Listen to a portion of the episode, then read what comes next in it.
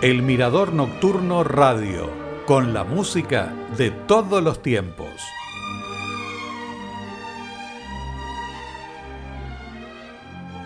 A partir de hoy iniciamos una nueva etapa en el blog. Con mucho gusto les presento El Mirador Nocturno Radio, con la música de todos los tiempos. Una vez por semana, a lo largo del mes de julio, voy a ofrecer obras de un compositor. Este mes comenzamos con Piotr Ilich Tchaikovsky, que nació en Botkinsk, Rusia, el 7 de mayo de 1840 y falleció en San Petersburgo, Rusia, el 6 de noviembre de 1893. Fue un compositor del romanticismo. Es autor de algunas de las obras de música clásica más famosas del repertorio actual, como los ballets El lago de los cisnes, La Bella Durmiente y El Cascanueces.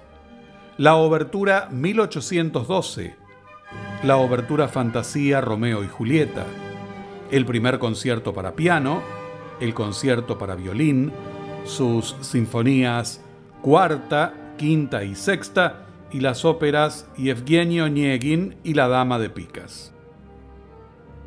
Sus padres eran aficionados a la música. La educación que recibió estaba dirigida a prepararlo como funcionario. En 1862, y en contra de los deseos de su familia, ingresó al Conservatorio de San Petersburgo, donde se graduó en 1865. La formación que recibió fue orientada al estilo musical de Occidente, que lo apartó del movimiento contemporáneo nacionalista, conocido como el Grupo de los Cinco, conformado por jóvenes compositores rusos, con los cuales mantuvo una relación profesional y de amistad a lo largo de su carrera. A pesar de contar con varios éxitos, nunca tuvo mucha confianza o seguridad en sí mismo, y su vida estuvo salpicada por crisis personales y periodos de depresión. A pesar de ser popular en todo el mundo, a veces recibió duros comentarios por parte de críticos y colegas. En la actualidad, su reputación como compositor es incuestionable. Está considerado como el músico más destacado de Rusia y una de las figuras más importantes de la cultura de ese país a lo largo de su historia. En 1875 estalló una rebelión de los serbios en Herzegovina, entonces una provincia del Imperio Otomano, que pronto se extendió a otras regiones. En la primavera de 1876, se produjo un levantamiento de la población cristiana en Bulgaria. Pronto, el conflicto se convirtió en una guerra total entre Rusia y Turquía. Nikolai Rubinstein, un amigo cercano de Piotr Ilyich Tchaikovsky, le pidió que escribiera una obra para un concierto benéfico a favor de los voluntarios rusos heridos. Tchaikovsky compuso y orquestó en solo cinco días lo que inicialmente se llamó la Marcha Serbio-Rusa y conocida más tarde como Marcha Eslava. Es una obra programática en su forma y organización. Utilizó canciones populares como temas principales e incorporó el himno nacional ruso. Fue estrenada en Moscú el 17 de noviembre de 1876 y tuvo una cálida recepción por parte del público. Seguidamente, de Piotr Ilyich Tchaikovsky, la Marcha Eslava en Si bemol menor, opus 31, en la versión de la Orquesta Filarmónica de Nueva York, dirigida por Leonard Bernstein.